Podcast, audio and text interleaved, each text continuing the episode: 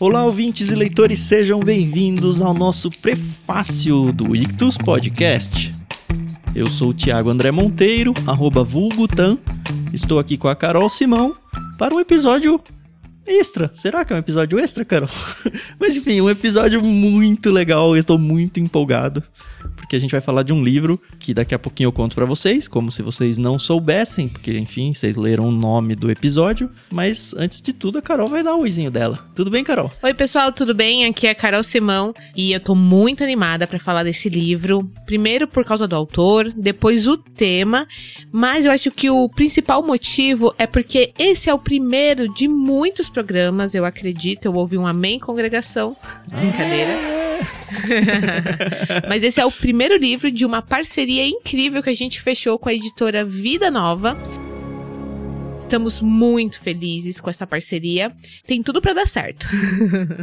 ah, é uma editora de mão cheia. Perdi as contas de quantos livros já foram deles no nosso clube Ictus. Uhum. Se você é ouvinte e não sabe ainda, a gente tem também um clube de assinaturas onde a gente manda todos os meses um kit de livros na sua casa. Para fazer parte é só acessar ictus.com.br barra clube. Tem, obviamente, na descrição do programa. E a gente tem vários planos diferentes, inclusive planos infantis, desde bebês até, enfim, a idade adulta aí, como diz, não é nem dos 8 aos 80, né, é. Carol? É dos 8 meses, menos que 8 Ixi, meses, que tem, tem do zero, né? Já tivemos é, pessoas grávidas, gestantes, que já começaram a assinar para os seus filhos antes deles nascerem, então... Bom, o fato é que vários livros da Vida Nova já foram, uhum. e a Vida Nova lançou agorinha esse livro, é de um autor que talvez você nunca tenha ouvido falar, chama Timothy Keller, então talvez a gente tenha que apresentar. Talvez, talvez. e o livro se chama Perdoar. E apesar desse ser um episódio patrocinado aí pela Vida Nova, eu tenho que dizer para você, Carol, hum. que quando eu vi o título, eu falei, Ih, mais um daqueles livros de tudo igual, sabe? Sim. Mais um livro sobre o perdão, Sim. mais um livro sobre oração. Sim. Só que aí tem o outro lado da balança, que é o nome do autor, e aí você fala, não, mas não tem nada que o Timothy Keller escreva que não seja que bom. não seja, no mínimo, sensacional, é, sabe? É, eu sei. e como a gente tinha que gravar esse prefácio, a gente tinha que ler o começo. Uhum. Aliás, acho que para quem tá aqui a primeira vez, seria bem interessante a gente explicar o que, o que, que é, é, o né? prefácio. Né? O que é o programa prefácio, pessoal? Eu sei que muitas pessoas perderam o hábito ou acabaram nunca tendo de ir, por exemplo, até uma livraria física e folhear livros ali pra. Ah, sei lá, vai que eu gosto de alguma coisa. E o prefácio do Ictus Podcast, ele funciona mais ou menos desse jeito. Você vai ouvir um programa sem spoilers sobre um livro. Se você se interessar, então vai ter o link para você comprar o livro. Se você falar assim, ah, não, deixa, eu quero só ouvir o programa, beleza. Mas o intuito é atiçar a vontade em você, leitor, de consumir esse material. Lembrando que, no meu caso, eu só li a introdução e o primeiro capítulo, porque eu gosto exatamente de ter essa experiência. Eu tô gravando o prefácio sem saber sobre o que é o livro de um modo geral. Depois a gente costuma gravar o epílogo, que é onde a gente dá as nossas considerações finais. É um react. É, exatamente. É bacana a gente ver como esse quebra-cabeça ele encaixa. O Timothy Keller, ele foi um pastor presbiteriano norte-americano que escreveu sobre diversos temas, sobre ego, sobre idolatria. E esse sobre perdão, ele já começa, não é com tapa na cara, não, tá? Esse livro, ele já vem com os dois pés no peito, tá? Te dando ali uma voadora. Porque que fantástico. Primeiro, eu já vou começar falando, tá? Depois eu deixo o Tan discorrer mais. Primeiro, porque ele escreveu esse livro na época da Covid ali entre 2019 e 2020, que foi aquela época onde nós fomos obrigados a ficar dentro de casa ou pelo menos a maioria do tempo, dentro das nossas casas para a Covid não se disseminar. E aí ele falou uma coisa que foi muito a minha realidade.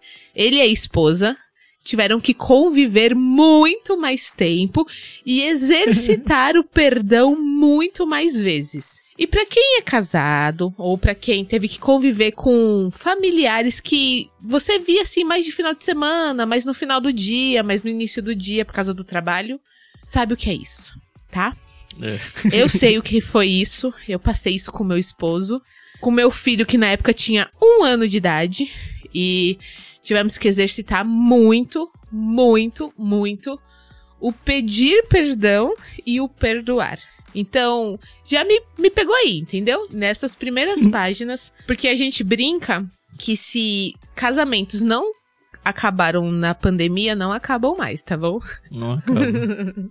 É, eu não sofri muito isso, até porque muito da minha vida de trabalho foi junto com a Renata. Uhum. E em empresa de terceiro, tá? A gente trabalhou no mesmo escritório por muito tempo na mesa do lado, assim. Olha que coisa. Tanto que esse teste, né, que as pessoas passaram no Covid, a gente passou porque quis, basicamente, né? Enfim, a gente aceitou os dois empregos na mesma empresa e funcionou muito bem. Que bom, né? Mas eu super entendo isso tudo. Uhum.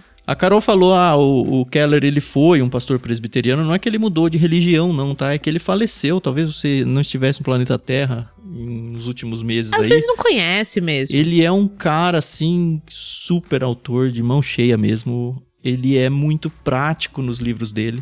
É muito legal porque os livros normalmente não tem só aquele conteúdo teológico e aplicação bíblica, como se fosse um pastor no púlpito, mas ele faz links com a nossa cultura, com os movimentos populares, tudo muito forte. Sim. Ele parece um brasileiro escrevendo, é muito interessante é isso. É bem bacana. Eu tive a oportunidade de conhecer pessoalmente o filho dele. Eu não sei se é por influência do pai e tal, mas parecia o pastor Tim Keller falando, pelo menos na meditação que eu ouvi. Isso é muito bacana, porque você vê essa questão da, da cultura, a gente já viu livros que ele fala até da Madonna, gente. Então, e assim, de um jeito que amarra a fala dele ali. É, é fantástico, tá bom? É ler é. Para comprovar. E eu tenho certeza que esse aqui vai ser mais uma prova disso. Nos agradecimentos do livro, hum. ele menciona, né? A Covid e os tratamentos do câncer mudaram a minha vida de muitas maneiras. Você sabe se ele pegou o Covid? Porque ele faleceu de câncer, ele, né? Exatamente. Ele lutou bastante tempo com câncer e tudo. Mas aparentemente sim, né? É, eu acredito que sim, mesmo porque ele morava numa cidade muito metropolitana, né? Que era Nova York. Mas a causa morte dele foi um câncer pancreático. Bom, mas eu abri esse livro falando que gerou um certo Ai, mais um livro de perdão. E por que, que eu tô falando isso? Para desqualificar o livro? Hum. Muito pelo contrário. Uhum. Eu quero desarmar em vocês, potenciais leitores, esse rancinho que eu tive.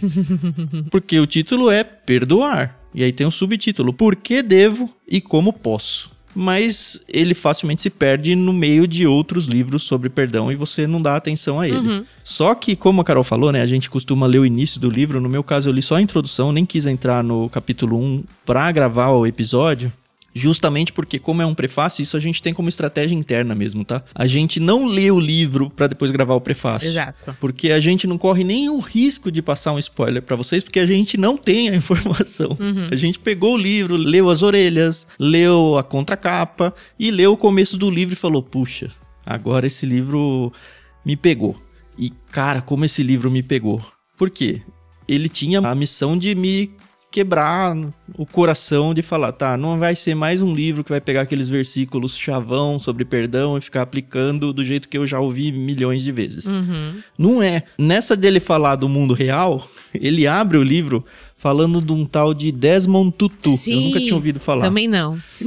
ele é um negro sul-africano que cresceu dentro do apartheid, só que ele tinha uma mensagem estranha e acho que para os dias atuais no Brasil, mais estranho ainda. Uhum. Ele dizia que sem perdão não há futuro para a África do Sul. E aí, o que, que ele queria com isso? Ó, olha só que loucura, assim, isso está na primeira página, tá? Que foi justamente quando o Keller já falou, tá, Tan, esse livro aqui não é outro livro sobre perdão. ele diz assim, olha, ele, o Tutu, rejeitava o padrão dos julgamentos de Nuremberg usado na Alemanha pós-nazista ao lidar com crimes de guerra. Essa abordagem exigiria um julgamento e castigo completos para todos os acusados de crimes violentos durante o regime do apartheid. Em vez disso, o Tutu, ou Tuto, não sei como é que fala o nome dele, vou falar Tutu aqui. Uhum.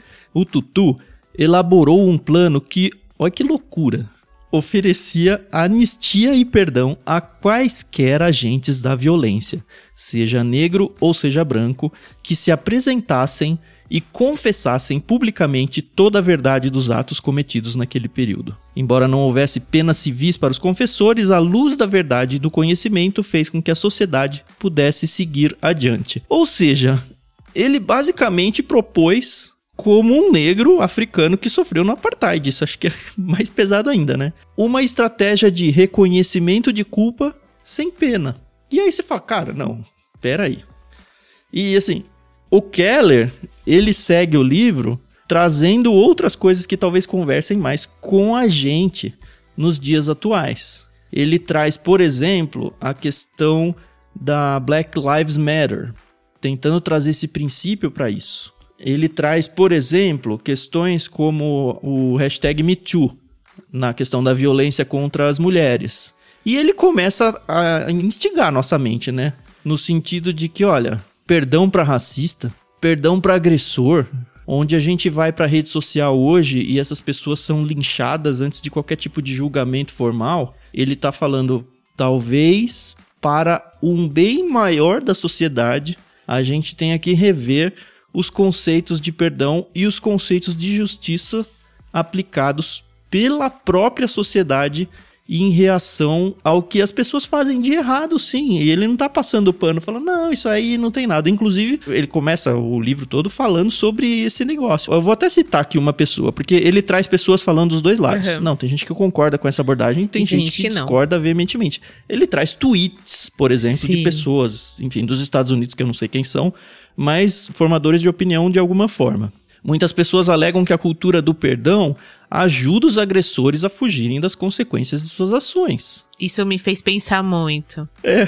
Mais embaixo ele fala: ó, uma pessoa respondeu no Twitter. Quando incentivamos as pessoas a perdoar e seguir em frente, estamos ajudando os agressores a escapar de sua responsabilidade. Cara. Eu pensei, é verdade.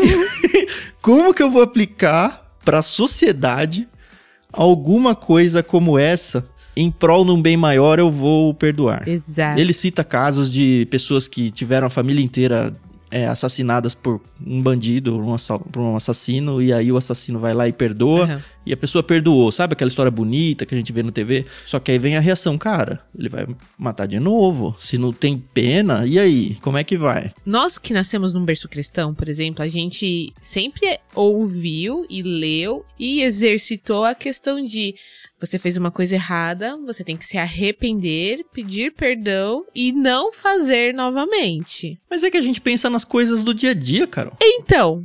É, me xingou, falou mal de mim. Cara, quando a coisa é um pouco mais grave, a gente não vai Exato. nessa do perdão, não. Eu não vou. Então, mas é, é isso que me fez pensar, porque vou trazer aqui um assunto que eu nem sei se vai ser abordado no livro, mas agressão entre casais. Um homem foi e espancou a sua companheira vice-versa, enfim. Certo. Biblicamente, a gente aprende que se ele se arrepender e pedir perdão, ela tem que perdoar. Mas a gente também aprende que mesmo se ele não pedir perdão, ela tem que perdoar. Sim. E aí? Então, o livro poderia tratar aí e já seria um assunto polêmico aqui e tal, mas seria um assunto comum de se falar no púlpito da igreja. Uhum. E enfim, mexe um pouco com os brios, mas é um negócio que a gente tá sempre ouvindo. É. E aí ele traz um exemplo aqui daquela atriz Whoopi Goldberg, que ficou famosa. Nossa, é boa isso aí Ficou mesmo. famosa pelo Ghost, é. enfim.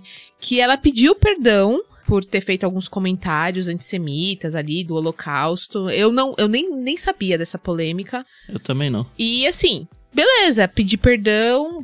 Possivelmente ela fez isso em rede nacional, televisionado e tal. Mas ela foi afastada do programa.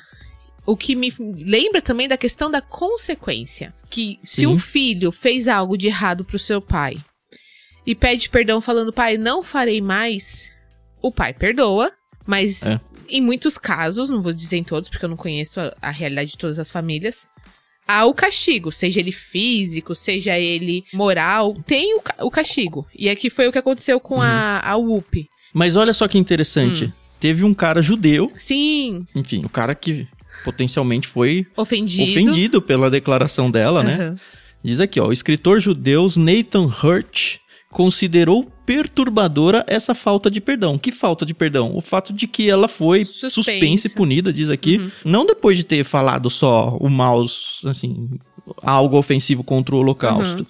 Mas depois dela ter reconhecido e pedir perdão. Eu, pessoalmente, fico, tá, perdão, só porque, sei lá, no Brasil perdeu patrocínio, porque perdeu seguidor, esse tipo de coisa. Não é genuíno o perdão. Uhum. Eu não vou. Não tô dizendo que da UP não foi, tá? Sim. Mas o que eu tô dizendo é que a internet inteira enxerga tudo assim. É. Tanto que esse escritor considerou perturbadora a falta de perdão. Para ele, os comentários da Whoopi Goldberg foram antissemíticos uhum. e ofensivos. Uhum. Não, muda esse fato, sabe? Uhum.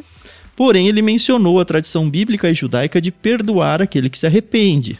O Hurt se mostrou preocupado com o fato de que a necessidade da cultura de cancelar até mesmo aqueles que estavam dispostos a mudar não serviria para diminuir a intolerância, mas poderia até mesmo aumentá-la. Foi a primeira vez na minha vida que eu ouvi algo assim. Sim. É. Mas faz muito sentido. Uhum. Se eu voltar lá para o caso do Tutu, um outro trecho diz aqui: ó, o bispo Tutu argumentou que a alternativa ao perdão na África do Sul teria sido o mesmo ciclo de violência visto nos Balcãs, depois da desintegração da Iugoslávia. Eu não conheço muito ali, mas eu consigo imaginar o que aconteceu, assim, tudo foi destruído. E aí ele me joga para nota de rodapé e me apresenta um termo que também nunca tinha ouvido falar, né? Um tal de justiça restaurativa. Então é assim, não é que eu não vou julgar o caso, não é que a pessoa vai passar impune. Uhum. É que eu tô olhando além. Sim eu tô pensando como que eu posso punir o fato de alguma forma, onde vai restaurar em vez de piorar o caso. É. E eu acho que isso tem tanto a falar para as nossas internets dos dias de hoje, cara. Principalmente numa rede chamada X, o antigo Twitter. uhum. Não, mas é assim, realmente, a gente vê muitos influenciadores. É, e eu tô falando de influenciador porque ninguém vem atrás de mim, por exemplo, que costumo escrever algumas coisas ali no Twitter e tal, mas sou, eu não sou nem peixe pequeno, Sim. sou um girino, enfim. Mas a gente vê essa cultura do cancelamento. E aí tem até aqui uma frase de uma escritora chamada Birdsong que ela fala, né? Que a gente tem essa contradição, né? Entre o pedir perdão e a justiça. Porque quando você pede perdão pra pessoa que você ofendeu, e seja lá como você ofendeu, a pessoa ofendida, ela quer justiça entendeu? Porque ela tá se sentindo lesada. E aí a gente fica nessa balança. Ué, mas eu pedi perdão, você não vai me perdoar? Tá, eu vou, eu, eu quero, eu, eu sei que eu preciso, mas eu tô me sentindo injustiçada, entendeu? É, e o ofendido se torna o culpado no fim das contas, é... porque não quer liberar o perdão, e a gente já ouviu isso tanto dentro das igrejas, né? Sim, 70 vezes 7, 70 vezes 7. Uhum. é, tem uma mulher aqui, uma tal de Sabine Birdsong, isso, não sei se é essa que você tá é, falando. ela mesmo. Então, e aí ela fala dessa questão de que a gente precisa oferecer perdão para receber perdão. De novo, isso é tudo muito lindo, muito cristão, muito bíblico quando a gente trata na teoria, mas na prática, quando você tá ali no ônibus cheio, alguém te dá aquela pisada no pé, ou uma cotovelada, ou você é assaltado, ou acontece N razões, a sua tendência é falar assim: não, não vou te perdoar. Não agora, entendeu? Não desse jeito. E aí, você, de ofendido, como o Tan falou, passa a ser o ofensor. E aí? E aí? Uhum. Como é que faz? É, essa Sabine aí, ela tá longe de ser cristã. Tá? Ah, sim, sim, é. Ela diz coisas como: vá pro inferno com essa cultura de perdão. Continuamos a crer que o perdão torna a pessoa superior, e se ela não conseguir fazer algo tão simples, ela é a culpada naquela coisa de você trocar ou punir a vítima, né? Uhum. Ela fala, né? Isso nada mais é do que culpabilizar a vítima mais para frente, ela incentiva a gente, entre aspas, né, reescrever as narrativas ultrapassadas do perdão, que idealizam o pseudo conto de fadas espirituais da redenção e do perdão contra o direito inerente das pessoas não serem oprimidas. A contradição aparente entre perdão e justiça e o senso de que temos de escolher um ou o outro. Assim, o Keller põe numa mesa assim pra gente e fala: ó, essa é a realidade. Ele faz isso muito bem sempre, né? Nossa. Essa é a realidade.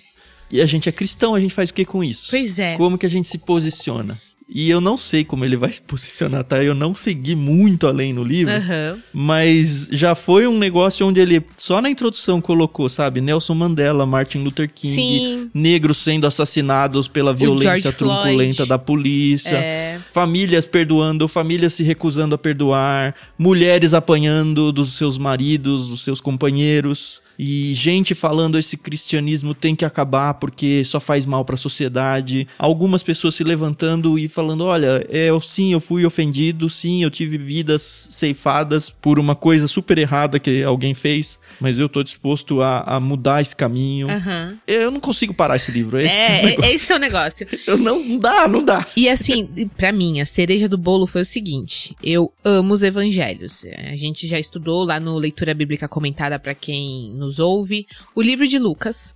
Mas em Marcos tem uma história que é fantástica, que é a história do paralítico, que os amigos levam o paralítico até a casa onde Jesus estava ensinando. Como estava muito cheio, colocou ele ali, né, pelo telhado, tal, tal, tal. E o, o Keller, ele eu vou ler, só vou ler um pedacinho aqui, ó. No início do ministério de Cristo, quatro amigos levaram um paralítico à casa onde Jesus estava ensinando, na esperança de que o homem fosse curado, porque Jesus estava ficando famoso por estar tá curando os doentes, né? Como não conseguiram uhum. se aproximar, eles desceram ali, papapá. Para o espanto de todos, Jesus não curou o paralítico imediatamente. Em vez disso, quando Jesus percebeu a fé dos amigos, ele disse ao paralítico: Filho, seus pecados estão perdoados. Por um momento, coloque-se no lugar do paralítico. Você teria pensado: Obrigado, viu? Ah, mas não tá na cara que eu tenho um problema muito maior para ser resolvido? e se você tivesse dito isso, Jesus responderia: Não, não, você não tem. E a gente não pensa nessa parte, né? E aí, continua. É possível que o homem estivesse pensando: se eu conseguisse caminhar novamente, eu seria tão feliz, eu nunca mais reclamaria, eu ficaria totalmente satisfeito. E quantas vezes a gente não faz esse tipo de coisa, né? Em vários contextos, né? Pois é. E aí, Jesus, ele vem e fala, né? Olhe todo esse povo ao seu redor, todos eles podem andar. Portanto, você acha que o coração deles está cheio de alegria? E ele vem discorrendo. E aí, a gente sabe ali do contexto que tinha uma galera que tava vigiando Jesus para encontrar pecado nele. Jesus conhecendo o coração deles. Fala: é, é mais fácil eu curar esse cara ou eu perdoar os pecados dele? Não, ele já me ganhou a hora que ele falou: olha, olha para essas pessoas aí, você tá reclamando que ia ser feliz se andasse? Eles andam e não estão felizes. Exato. Olha, você não tem dinheiro. Olha quantas pessoas ricas têm dinheiro aí e não estão felizes. A é. solução tá aí eu acho que ele vai pegar esse gancho para seguir no livro. É, e nossa, e aí o que, que Jesus faz, só para finalizar, se você não conhece essa história? Ele perdoa os pecados do paralítico. E depois ele fala, levanta e anda. E cura, né? Mas a cura era o de menos. É, né? Claro que para as pessoas que estavam ali, talvez sim, a cura tenha sido o mais impressionante. Mas para o homem que viveu a cura espiritual e depois a cura física, ele saiu dali completo. Uhum. Se fosse eu, teria virado um grande pregador, entendeu? Pessoal, aqui é o Tando Futuro. Eu sei que o episódio tá uma delícia, mas eu preciso pedir licença para vocês rapidinho para recomendar outro livro que a editora Vida Nova me mandou aqui e eu não me contive. Ele se chama Uma Introdução Literária à Bíblia, de um autor chamado Leland Ryken. Foi a primeira vez que eu ouvi sobre esse autor, tá? Mas sabe aquele livro que você nunca ouviu falar, o autor que você nunca ouviu falar, mas que você já considera pacas? Então, é esse livro aqui, tá? Como vocês já sabem, eu acho que eu já falei várias vezes isso, eu sou formado em teologia e o que a gente mais faz no seminário, claro, é estudar a Bíblia. Aliás, eu acho que é mais do que isso. A gente aprende a como estudar a Bíblia. Foi mais ou menos nessa época que eles me apresentaram palavras como hermenêutica, exegese, alta crítica, baixa crítica, crítica da redação, sistemática. Enfim, é uma lista que vocês não precisam conhecer, tá? É só para vocês entenderem o contexto ali. Depois de um tempo, já que eu tinha me formado, a gente começou com o Clube Ictus, e vocês sabem o quanto que a gente aqui é apaixonado por literatura. Eu já falei algumas vezes para vocês também ao longo dos anos, vários episódios aí, que pelo menos para mim sempre teve aquele incômodo do estudo bíblico, sabe? A dureza do estudo acadêmico da Bíblia. Isso quando eu comparo com a beleza da literatura ficcional, por exemplo. Eu sempre entendi e defendo muito essa tese de que histórias são sempre mais legais que ensaios dissertativos e tudo mais. E toda vez que eu olho para o lado, ou converso com as pessoas por aí, eu vejo o quanto que as pessoas têm dificuldade de ler a Bíblia. Dificuldade mesmo de manter aquela disciplina de leitura bíblica e tal. E isso sempre foi também algo que me incomodou, às vezes até comigo mesmo, sabe? É, a vontade de ler a Bíblia às vezes é um pouco diferente da vontade de continuar num livro que eu tô lendo ficcional por aí. Mas aí, a editora Vida Nova me mandou esse Uma Introdução Literária à Bíblia do Leland Ryken. E cara, que delícia de introdução. Eu sei que você entrou nesse episódio para ouvir sobre outro livro, tá? A gente tá apresentando outro livro nesse prefácio. Mas de verdade, não deu para me conter quando eu conheci esse livro do Leland. Ele já abre com uma frase que quebrou minhas pernas. A Bíblia definitivamente não é aquilo que com bastante frequência imaginamos que ela seja, um esboço teológico acompanhado de textos de comprovação. Agora fala sério, você não pensava isso dela? Eu sei que pelo menos a maioria das pessoas que nunca lê a Bíblia pensa isso. Não, a Bíblia é um quase um livro de leis, sabe? Onde você vai ter o posso e não posso, esse tipo de coisa. Mas não é isso. A gente que lê a Bíblia há mais tempo sabe que não é isso. Mas o Ryken ele atingiu um nível 2 aqui. Ele defende a tese de que a Bíblia é uma mistura de três tipos de texto. Vê se você concorda com ele. O primeiro é a exposição teológica, que tem como propósito transmitir algum tipo de informação, normalmente informação moral ou teológica. Talvez um bom exemplo disso sejam, sei lá, as argumentações de Paulo nas cartas. O segundo tipo de texto que ele defende que a Bíblia tem também, tá? É também, porque tem todos, é o texto histórico. E ele também tem o propósito de transmitir informações. Mas acho que informações mais duras, vai, do tipo que a gente encontra lá no livro de Crônicas ou nos livros dos reis. O autor até cita aqui, por exemplo, no 38º ano de Asa, rei de Judá, Acabe, filho de Onri, começou a reinar sobre Israel. Enfim, registro nu e cru de fatos básicos. E aí que ele me ganhou o coração foi quando ele me apresentou esse terceiro tipo de texto, que eu já sabia que tem lá, mas foi muito gostoso ver alguém prestando atenção para isso. É a literatura. E ela tem como propósito o quê? recriar as cenas bíblicas que também são fatos mesmo, mas para fazer a gente experimentar cada uma delas usando a nossa imaginação. Faz um tempo, eu acho que eu contei isso já em algum episódio para vocês, eu fiz um curso de escrita criativa. E uma das coisas principais que a gente aprendeu nesse curso para conseguir escrever bem de verdade é o seguinte: não use adjetivos para qualificar as pessoas. O que, que ele quer dizer com isso? O exemplo é, ó, você vai falar que uma mulher é bonita, você quer mostrar que uma mulher é bonita? Não fale que ela é bonita usando ela era uma mulher linda. Mostre que ela é bonita. Fala de como é o cabelo dela ao vento. Descreva o movimento corporal dela. Fala dos lábios. Enfim, deixa o leitor imaginar por si só e deixa ele concluir que aquela mulher é bonita. E é esse o objetivo do Leland Ryken, mostrar pra gente que a Bíblia faz isso o tempo todo. Ele quase grita isso pra gente. A sua leitura bíblica tá errada. A abordagem tá errada.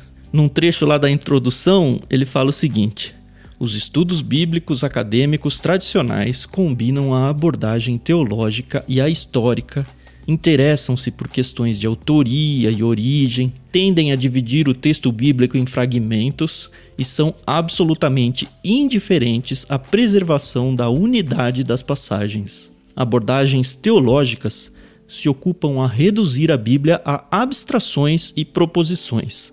Historiadores se concentram em questões de precisão das referências da Bíblia aos acontecimentos. Já a abordagem literária tem um conjunto inteiramente diferente de interesses e premissas. E aí ele segue com a tese dele, defendendo essa abordagem literária. Para resumir, o Heiken vai ensinar a gente a ler a Bíblia de um jeito diferente, e que eu considero principalmente um jeito envolvente. Ao longo do livro, ele basicamente vai dissecar as formas literárias da Bíblia, mas com óculos novos. Ele vai fazer a gente pensar sobre as narrativas, o texto épico, a tragédia, a poesia, o provérbio, a sátira, o drama, as parábolas, as epístolas, os hinos. Cara, vai na minha. É mais um daqueles livros imparáveis. É sério, eu duvido você ler a introdução dele e conseguir parar. Para resumir e você voltar pro episódio, o livro é Uma Introdução Literária à Bíblia de Leland Ryken, da editora Vida Nova. A gente vai deixar o link dele aí na descrição. Por favor, não esquece de usar esse link na sua compra, porque isso ajuda demais a gente. Assim você pode comprar logo dois, um para você e outro de presente de Natal para mais alguém. Acho que eu falei demais, o recado tá dado, a minha empolgação de leitor tá resolvida e agora você pode voltar para o seu episódio.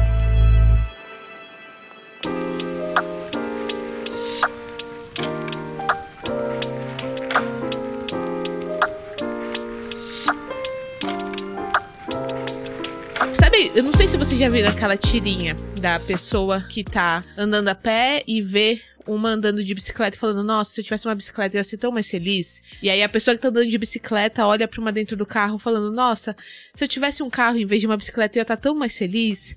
E a que tá dentro do carro, e, e assim é, é, é uma constante, um ciclo vicioso de que a gente nunca está contente de estar preenchido pelo que Deus nos dá. Até que alguém olha pra pessoa a pé e fala, puxa, eu podia caminhar mais, eu seria mais feliz. Exato. é, é, isso, entendeu? Então, realmente, pelo caminho aqui da introdução desse livro do Keller, é isso que ele quer nos mostrar, entendeu? Perdoar é muito mais do que, não, tudo bem, eu vou esquecer. Porque as pessoas também pensam que é isso, né? Não, eu esqueci. Uhum. É, eu não sei para onde o Keller vai de verdade. É, mas vamos ver. O fato é que não dá pra parar mais, não. É, não dá mesmo. Tô muito feliz. Sabe o que vai ser difícil, Carol? O quê? Porque a gente tá lançando esse prefácio apresentando para vocês. Hum. Perdoar porque devo e como posso do Timothy Keller da editora Vida Nova. Uhum. Além desse prefácio, a gente vai organizar no Discord a leitura coletiva desse livro junto com vocês, Legal. começando agora em dezembro já de 2023, tá? Bacana. Então, primeiro, assim, eu quero fazer um super convite, mas muito mesmo. Assim, se tem um livro para você terminar o ano aí, e época de Natal é boa pra gente pensar, repensar, né, a vida, as coisas que a gente fez, as pessoas que a gente magoou, e, enfim, resolver as arestas que ficaram soltas aí ao longo do ano. E um bom jeito da gente fazer isso é realmente pensar sobre o perdão. Timothy Keller tá aí para ajudar a gente. Uhum. E a gente tá aqui para ajudar vocês também, porque a gente vai organizar a leitura coletiva no Discord, onde você vai poder comprar o livro através de um link nosso.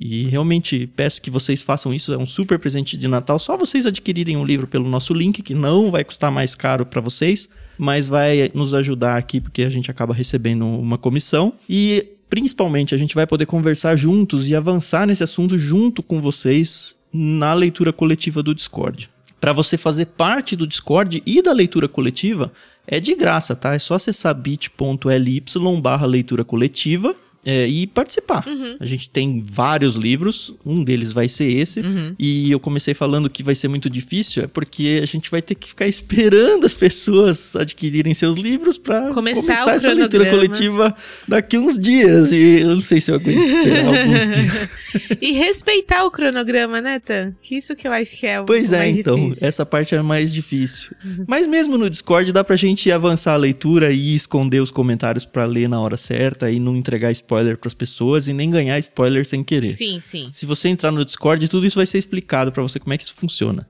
Mas o pedido de hoje é: número um, compartilhe esse episódio para que as pessoas conheçam esse livro. Uhum. Alegre-se com a gente por esse episódio ser o primeiro nosso patrocinado e eu realmente espero que tanto a Vida Nova colha muitos frutos por causa desse, desse investimento que fez no nosso ministério, quanto outras editoras se sintam incentivadas também a fazer esse tipo de coisa. Porque no fim das contas o que a gente está fazendo é apresentar um livro que é sensacional, com certeza vai ser. Não tem como ele virar esse jogo, porque eu já comecei achando que ia ser chato. Hum. E já virou o jogo, duvido que vá reinverter a coisa. Todo mundo acaba sendo abençoado com isso, sabe? Então vem com a gente, vem ler no Discord com a gente e viver essa experiência aí proposta pelo Timothy Keller. Isso aí. Lembrando que esse é um livro 16 por 23, então ele é um pouco maior do que aquele que a gente está acostumado, 14 por 21. Mas ele não é tão grande, ele tem 256 páginas. Então, assim, se você pegar ali com um pouquinho de atenção, você mata ele em alguns dias. Mas vem, vem brincar com a gente aqui no Discord, que é bem bacana, você não vai é. se arrepender.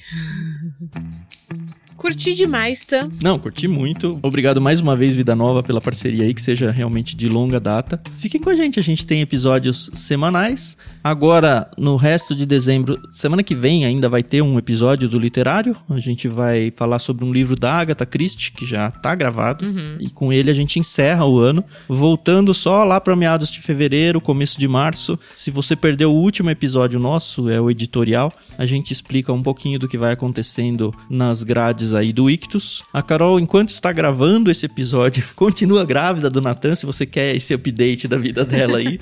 Talvez daqui 10 minutos não esteja mais, né, Talvez. Né, porque tá muito na ponta tá, aí. Tá. Mas ainda deu tempo de gravar, graças a Deus. Isso aí, isso aí. Espero que dê tempo de ouvir ele editado no conforto do meu sofá. Se não, será amamentando no hospital ou onde quer que eu esteja. Beleza, comprou a ideia de vir com a gente agora em dezembro. Você tem um super convite de participar com a gente no Discord. E assim, não perde essa oportunidade. Vem, é de graça, pelo menos de participar ali, conversar com a gente diariamente, vai ser muito gostoso. Tá bom? Repetindo o link bit.ly barra leitura coletiva. Um beijo, um queijo, um feliz Natal e um grande ano novo para todos vocês. Até o próximo episódio. Tchau, tchau. Isso aí, pessoal. Muito obrigada pela paciência, audiência. A gente se ouve aí no próximo episódio. Não sei quando, não sei como, mas vocês não vão fugir da gente, não, tá bom? Até mais.